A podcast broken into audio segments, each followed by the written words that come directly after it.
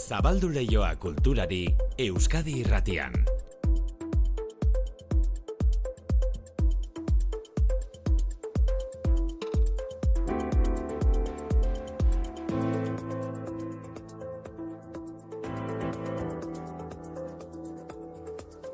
Ordubiak eta hogeita mabi minutu manu etxe sortu arratsaldean berriz ere. Berdin, maite, berdin. Hortaz ostiralean, ez da? Estrenatuko da euskerazko azken filma.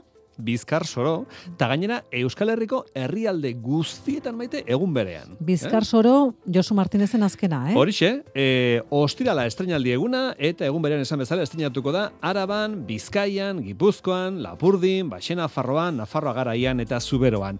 Filmaren estrenaldia esan bezala ostiralean, baina film honek, pelikula honek bere bidea Donostiako zinemaldian hasi zuen, eta gogoan dugu Josu Martinezekin itzein genuela Bizkar Sorori buruz, irailean, zinemaldiko garaian, Bizkar Soro, Euskara da filmaren ardatza, analogia eginez, zego Euskal Herrian frankismoak debekatu egin zuen Euskara, Ipar Euskal Herrian Frantzian etzen diktadorarik izan, nazien okupazioa salbu, baina Estatu Frantziarrak bere nazio izaera ezartzeko Euskara zanpatu zuen. Hauxe Josu Martinezek zinemaldiko garaian kontatu ziguna. Nahi nuen kontatu Euskararen gutxitzea, Euskararen minorizatzea, Euskararen amiltze hori, ez dela gauza bat, e, ez dela fenomeno meteorologiko bat, baizik eta prozesu sozial bat dela, gizabanakoak gainditzen dituena, baina zauriak guztien dituena gizabanakoen gan, eta baita ere erlazioen gan, eta baduena ere zegit klase sozialekin zer ikusia, eta azkenean ba, zaurisakon bat dena dela herri bat eh, zeharkatzen duena. Eh? Ba, Bizkar Soro filmaren aurkezpenean izan da jarrago martiarena, berala kontatuko digu, aurreratuko dizugu gaur, sortzietan, arratzean saioan izango dela Josu Martinez zuzendaria bera. Zinea zari garela, zinea ikustera joateko baino, zineaz dakitenak entzutera joateko proposamena. Zine elkarrizketak hasiko dituzte gaur donostian, Santa Teresa komentuan. Itzaldi zikloa izango da, inbat hilabete luzatuko dena, eta izena handiak etorreko dira. Zinea hitz egitera Isabel Koxet, adibidez, eta Juan Antonio Bayona. E, gaur, lehendabiziko egunean, aurki, negur bilak filma estrenatuko duten Ekain Albite eta Mikel Ibar guren. Diru gutxi eduki, baina aldi berean filma egiteko gogo izugarria daukazunean nola moldatu azalduz eta porrotei nola aurre egin erakutsiz Mikel Ibarguren guk portatu aldeuna bai da, gazte esperientzia batetikan, inusentzia batetikan ere inoiz bukatu gabeko lanei buruz porrota izango da izpide, e, zenbat gauza galdu ditugun bidean, zenbat utxe egiten ditugun, baina ala ere pelikula bat ateatzea posible izan dela. Posible izan dela, gaur ratzaldean itzaldia Donostiako Santa Teresa konbentuan. Eduardo Txillida, eskulturgila handiaren mendeuren abiar, eta hasiko gara bere ibilbide oparo aztertzen. Aurrera pen bat, Txilidari buruzko esaldi bat eskatu diogu Ismael Manterola EHUko Arte Ederren Fakultateko dekanoari. Azteko Euskal Artistarik ezagunena dela Txilida munduan. Bai, mundu mailan ikusten dut eh, Euskal Herriko artistarik ezagunena dala edo e, norbaiti galdatzen baldin badiozu arte munduko norbaiti galdatzen badiozu nazioarteko maila batean batxili da ipatuko dizu Euskal artistatzat, ez? E, nik usten dut ekarpena hondienetako bat, ba, gian hori izan dela, ez? Ba, txilidak lortu zuela, ba, Euskal Herriko mm, ba, ba ez dakit, Euskal Herriko kutsuko zerbait, ze askotan ere ez dakio oso zer izan daiteken hori, edo zaila egiten zaiku definitzia ba mundu mailan ezaguna izatia. Eta ba nik usten dut herri txiki baten tradizio mm, ba esango nuke artistiko bat zabaltzia eta unibertsala bihurtzia edo nazioarteko bihurtzia, ez? Eduardo Txilidari buruzko soslaiak eta oharrak ere bai. Larun bat eta igandean Txilida lekuko sarrera debalde izango da. Debalde izan da ere, Txilida lekuren webunean sartu eta hartu behar dira sarrerak. Eta beste goza bat, Txilida lekuk aparkaleku oso txikia duenez, autoa galarreta frontoiaren aparkalekuan utzi, eta handik museora iristeko autobusak izango dira. Autobusak, eh? anezka esaten zaien autobusak, autobus lanzaderak. Kultur lehiora iristeko edo kultur lehiora sartzeko ez da autobusik behar. Belarriak erne izatea nahikoa da. Euskadi irratian, kultur lehioa. Manu etxe sortu.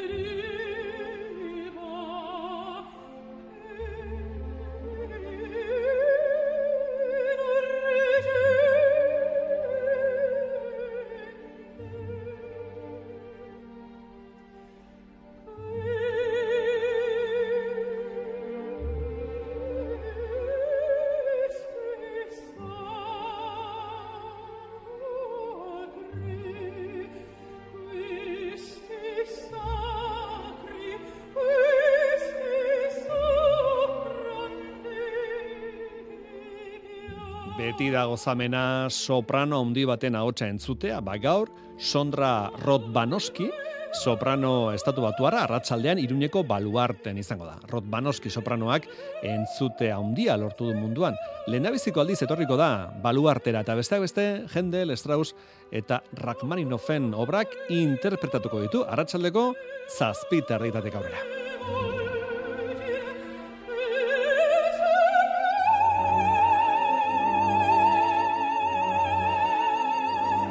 Esan genizuen atzo aurten Nafarroan musika agenda oso betea daukatela, bai klasikoan, baita rokean, baita gainontzeko estiloetan. Klasikoan Bizeten Carmen, rokean Judas Priest, eta bestelakoetan Luis Miguel eta Manolo García. Aparte, eh, bakoitza bere kontzertua. E, kontzerturik handienak Nafarroa arenan izango dira.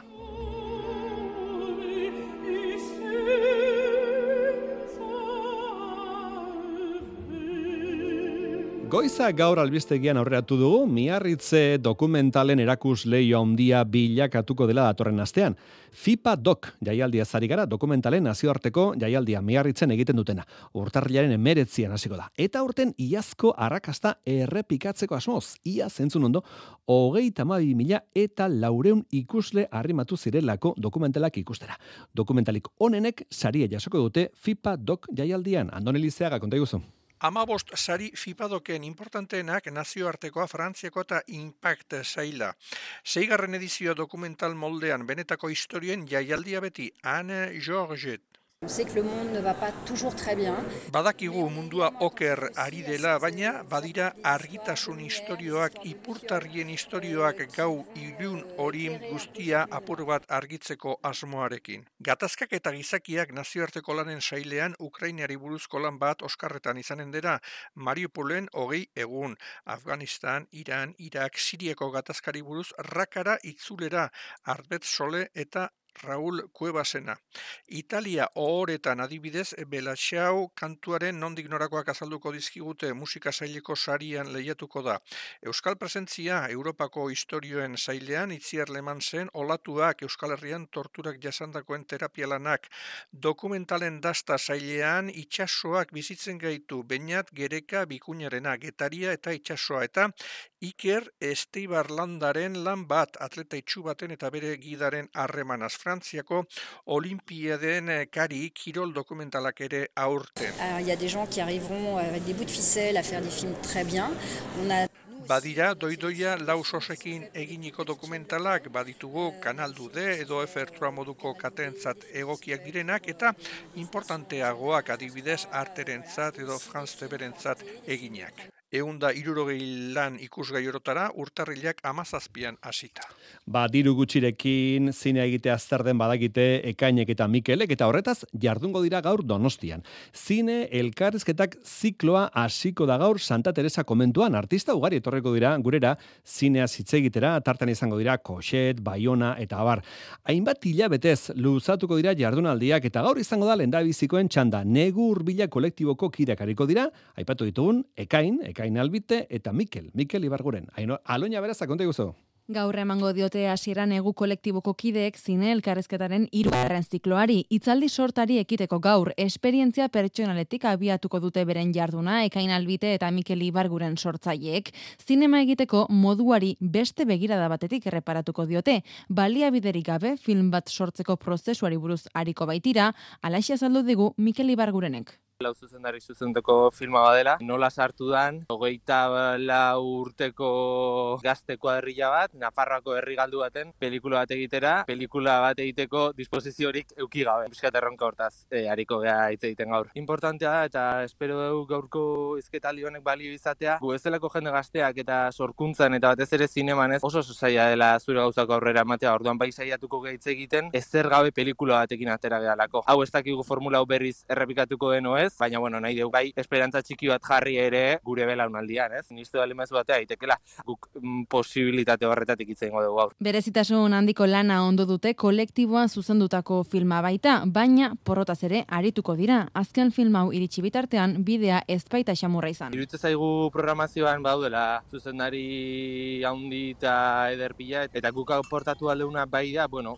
gazte esperientzia batetikan, inozentzia batetikan ere lan humano bati buruz, ino inoiz bukatu gabeko lanei buruz porrota izango da izpide, e, zenbat gauza galdu ditugun bidean, zenbat utxe egiten ditugun, baina hala ere pelikula bat ateatzea posible izan dela. Negu kolektiboko kideak zalantza guztiak argitzen ahal eginduko dira gaurko itzorduan, hain justu negu urbilak filma gure zinema aretotetara iritsi bezperan. Bakizu zerbait?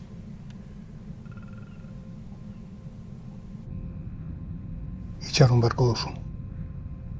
Otxaiaren hogeita iruan dute estrenaldia, bien bitartean zineaz gozatzeko beste amaika proposamen izango dira datozen hilabeteetan zine elkarrezketaren irugaren edizio honen eskutik, itzordu guztiak arratsaldeko zazpietan izango dira Donostiako aldezarreko Santa Teresa komentuan. Bona, eta esan dugun egur bilak filma otxailean estrenatuko dutela, aldiz, astrenetan bertan estrenatuko dena Bizkar Soro, Josu Martinezen luze metraia, ostiralen helduko da Euskal Herriko herrialde guztietako zine aretoetara eta gaur aurkezpen ofiziala egin dute Durangoko Zugaza zine aretoan. Filmaren azpitituluak argi eta garbi adirazten du bere mamia.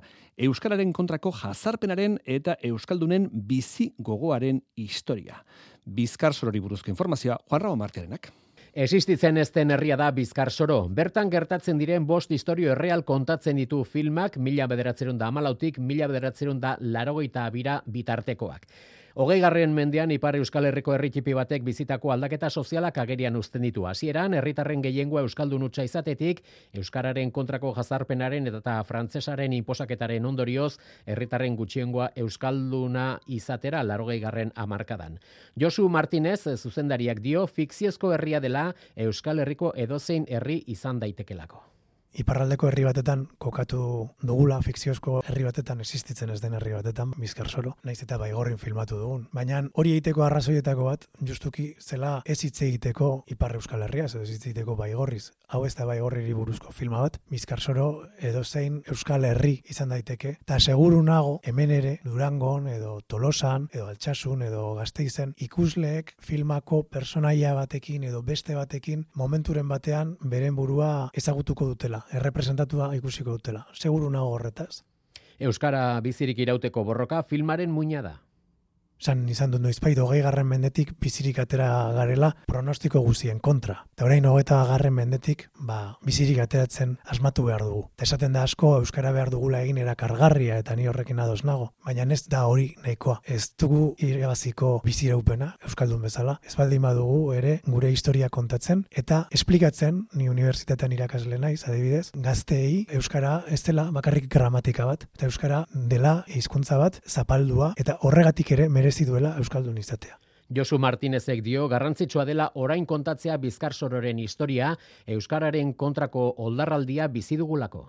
Iruitzen zait importantea unta hitz egitea, kontestu honetan gehiago, oldarraldia aipatzen da Euskararen kontra, nik zango nuke Euskaldunen kontra dela oldarraldia hizkuntzaren kontra baino gehiago. Eta horren aurrean uste dut, ez dakit behar bada beste hitz bat asmatu beharko dugu, baina berror oldarraldia edo kontra oldarraldia edo prestatu beharko genukela. Bizkar Soro, Euskal Herriko zazpi herrialdetako zinearetoetan estreinatuko da ostiralean. Filmaren arduradunek eta Euskal Gintzalorreko hainbat eragilek, Euskal Herriko txoko guztietara eraman nahi dute filma eta proiekzioak eta eztabaidak prestatu dituzte. Lendabizikoak igandean bertan, Kanbon, Urruñan eta Azpeitian. Bizkar Soro, eta gogoratu lehen esan duguna, Josu Martinez, Bizkar Soro filmaren zuzendaria, gaur iluntzeko zortzietan, Euskal Herratiko arratzean saioan izango duzuela.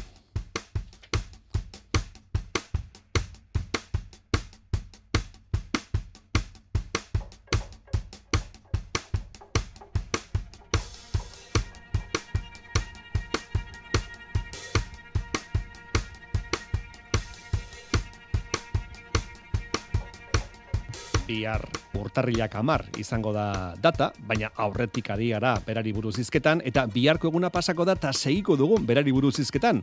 Beti hariko gara Eduardo Txillida zizketan, Euskal artistarik ezagunena delako munduan. Bere jaiotzaren mendeurena bihar. 2002an hiltzen Txillida, baina bere arte lanak bizirik daude. Txilida lekun, aizearen horrazean, Gazteizko Foru Plazan, Gernikan, Xixonen, Berlinen, Txilida eskulturgilet artistaz, Ainoa Agirre.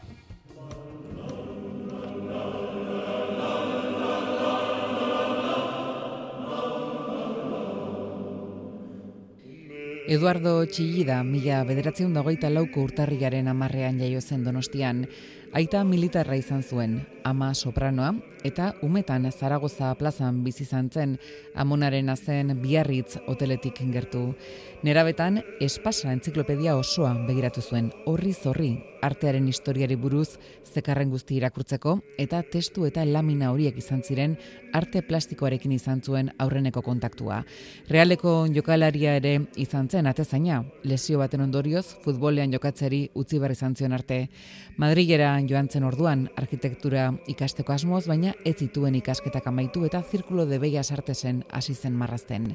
Marrazkilari fina zen, baina virtuosismo ark arte sorkuntzatik aldentzen zuela sentitzen zuenez, txigidak ezkerreko eskuaz marrazten astea erabaki zuen. Pentsamendua eskua baino azkarragoa izan zedin eta ez eskua pentsamendua baino azkarragoa. Entonces es cuando me planteé por primera vez este problema que tiene importancia en todo mi trabajo. Frenar un poco la facilidad de mi mano para que el pensamiento pudiera ir por delante de la mano. Y entonces se me ocurrió dibujar con la mano izquierda. Bere ibilbide osoan zehar errepikatuko zen zerbait izan zen hau, material bat menperatzen zuenean beste batekin hasten zen lanean. Beti zerbaiten bila, ezagutzen etzuenaren atzetik, espazioaren ikerketa formal eta artistikoan misterioarekin bat eginez.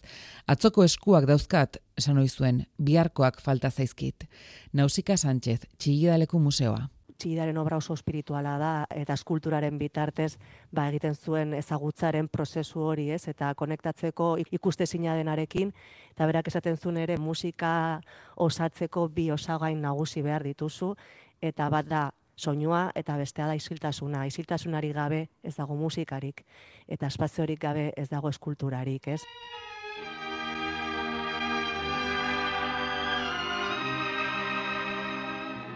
Berrogeiko hamarkada bukaeran Parisera joan zen eta igeltsuarekin hasi zen esperimentatzen, ezagutzen ez zuen material batekin lanean. Miga bederatzeun da berrogeita marrean Pilar Belzunzarekin ezkondu zen eta urte hartan aurkeztu zituen txigidak bere aurreneko lanak Mait Galerian, baina aurreneko alaba jaiotzen Euskal Herrira itzultzea erabaki zuten. Eskultoreak galduta zegoela sentitzen zuen eta sorterrian baino ez zuela topatuko bere bidea. Etxera bueltan, Hernaniko zutegi batean, ilarra mendiren zutegian hasi zen burnia lantzen. Miga bederatzeun da berrogeita maikako ilarrik izan zen bere aurreneko burnizko eskultura. Elementu horren poeta handiena izatera iritsiko zen. Mikel Txillida. E, ezagutzen dugun Eduardo Txillida, ez da Pilar Belzunzegabe. Artistik aragarria izango zen, baina igual ez du inork ezagutuko eta amatxi lortu zuen nolabait baitonak egin nahi zituen gauzak benetan gertatzea.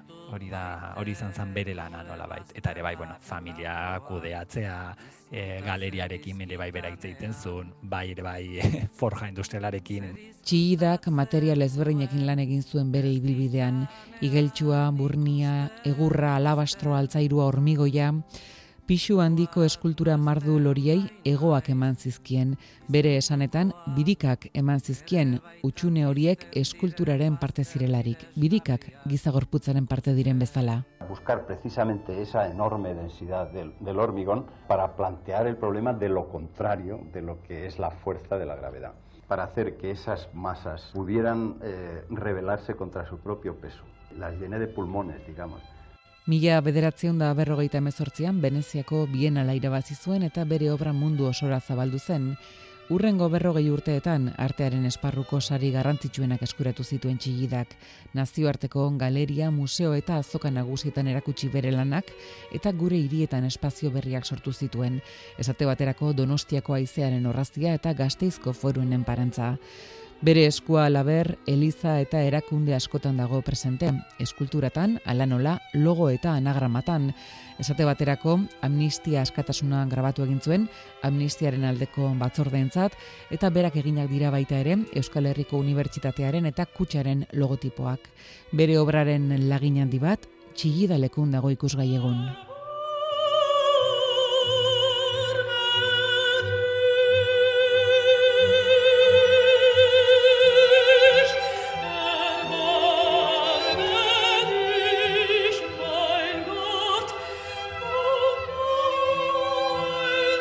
Luze jardun liteke txilidaren ibilbidea oso paroa delako. Erantzi ezagun beste pasarte interesgarri bat. Irurogeiko amarkadan gaur artista taldeko kide izan zen txilida, beste izena handi askorekin batera. Begira, Jorge Oteiza, Remigio Mendiburu, Nestor Basterretxea, Jose Antonio Sistiega, Jose Luis Zumeta, denak ibili ziren gaur taldean. Belaunaldi desberdinetakoak izan arren talde beren izan ziren eta modernitatea eta vanguardia ekarri zituzten arte mundura. Horrela esan digu Ismael Manterola EHUko Arte Ederren Fakultateko dekanoak. Hor gaur taldiak ba izugarrizko e, ba, papera betezun edo rola betezun horretan, ez?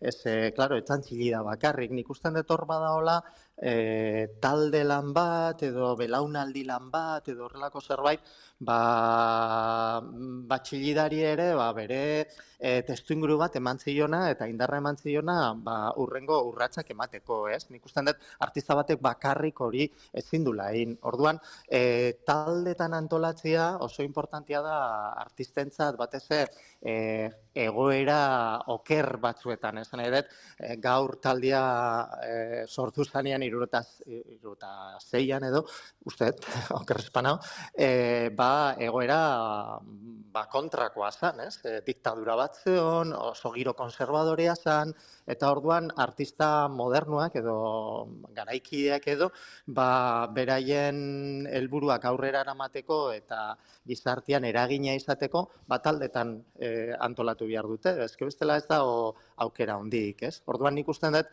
gaur eta gaurretik aurrea e, mantzian urratzoiek, ez dugu astu bihar gaur gipuzkoakoa zala, baina gero e, gaur hemen orain eta denok batera edo esaldi horrek laburbiltzen duela zeintzan talde hauen helburua. Ba, gaur taldeaz eta txilidari buruz Ismael Manterola EHUko Arte Ederren Fakultateko dekanoa jardun zaigu. Txilidari buruzko beste apunte bat ere bai, Arte Ederren dominak banatzen ditu Espainiako Kultura Ministroak eta gaur jakinarazi dute aurten hori emango dioten Arte Ederren domina. Ministro Kontseiloak onartu ditu izendapenak eta gero jakinarazi ditu izendapen horiek Ernest Urtasun Kultura Ministroak. Ba entzun, e, Arte Ederren domina jasoko dute Lucia Lakarra, dantzari zumaiarrak, Pablo Berger, zine zuzendari bilbotarrak, eta Txilida Lekuk. Irurek jasoko dute, aurten, arte ederren domina.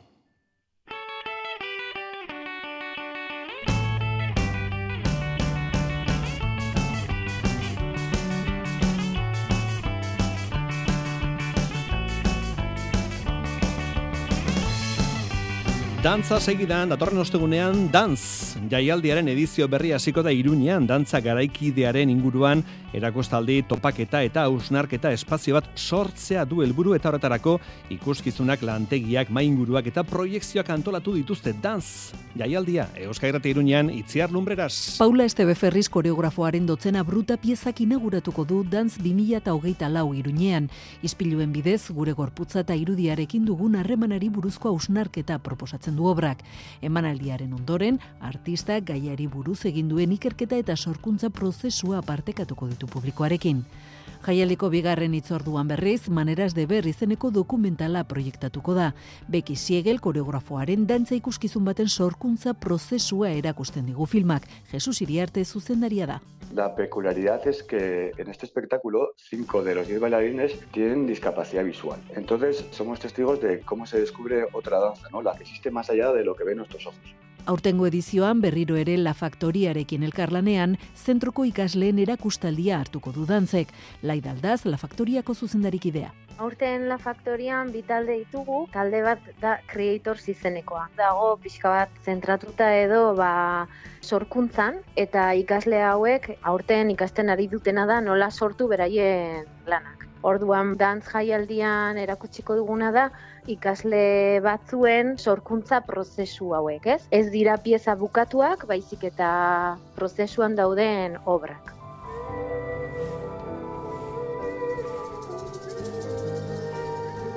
Natanam date danza konpainia Andaluziarraren ikuskizuna da. Haurtxoei zuzendutako obra hau, bi dantzari eta joko areto bat protagonista dituen muntaia da. Emanaldiaren ondoren, publikoarekin gertatzen den hartu emana ikuskizunaren zati garrantzitsua da. Omar Meza piezaren egile eta zuzendaria. Una vez que ha terminado la función. Emanaldia bukatuta, aurrak estenatokira igo daitezke materiala ukitu eta dantzariak nun egon diren sentitzeko.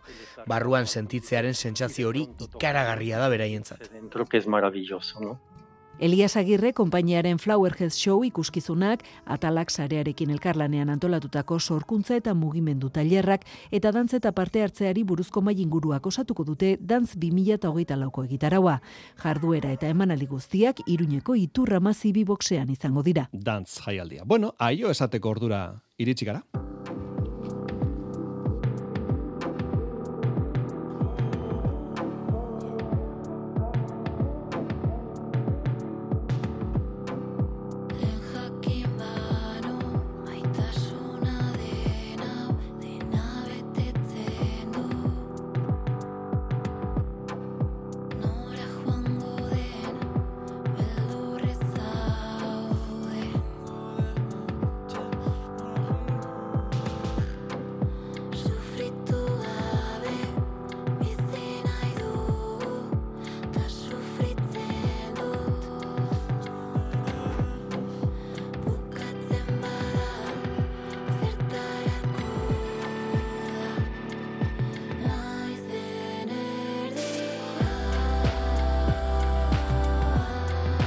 Aurtengo gabonetan, Olentzero, Mari, Domingi eta Erregeek ekarritako parien artean, biniloak izan dira asko, biniloak eh, izan dira opari etxe askotara iritsi direnak.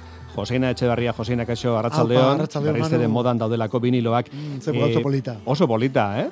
Azalak ikustea eta bai, bai, biniloak bai e, ongi ikutzea. Ze... Arte pizkatxo bat daukazunaren sensazio edukitzen duzu gainera. Bai. hemen arte zatiba dago. Ez dakit, horren beste deskarga eta plataforma eta komedirekin kosta egiten zaigu musika sinistea, mm. baina viniloak lagundu egiten du sinisten lan horretan. Aurten, gabonetan erose ditugun viniloei buruz, galdera egin diogu gaztizko vinilora dendako mm. Angeli. Ea ze kontatzen duen berak? gehien gehien saldu ditugunak dira berritxarraken biniloak, izan da oso oso polita ze jarri ginen kontaktuan berritxarrak bere biniloak erosteko eta saltzeko dendan, gorka urbizu berak erantzun zigula, e, pertsonalki ekarriko zituela bere lanak, eta ia, ia, ia, ekarri zituenak, bai, ozak, deitu behar dugu berriro, baina Lisaboren binilo berria be bai, e, Sara Zozaiaren binilo berria, asko dauz. Asko dauz, eta bueno, degarria, berritxarrak bukatu zen, baina jendeak oraindik ere erosi nahi ditu diskoak eta biniloak erosi nahi ditu, eh? Berritxarrakena. Zuetako norbaitek gorka ikusi nahi baldin badu, bueno, ba hori lekun berri eta gazteiz artean horri biliko da errepedia. Diskoak eraman ez, Diskoak eraman eta diskoak eraman. Lekun berritik gazteizko vinilora dendara diskoak eraman ez. Eta ipatu du baita ere Sara Zozaiaren diskoa, viniloa saldu dela, eta hemen txadukagu Sara Zozaia bengorekin. Dena pronto, Joseina, dena pronto. Pronto, pronto, pronto. pronto. Italia regresaten duten bezala, pronto. Pronto, Rafaela. pronto. Baina euskeraz, pronto euskeraz. Bai, pronto, eh, euskeraz, pronto, pronto, pronto dago, Joseina, uh -huh. pronto dago beti. Uh -huh. Hogeita laborduz. Zu pasa, Manu, hemendik trapua ni pasatuko dut. Pronto, pronto. pronto. Ai, ama, ai, ama, ai, ama.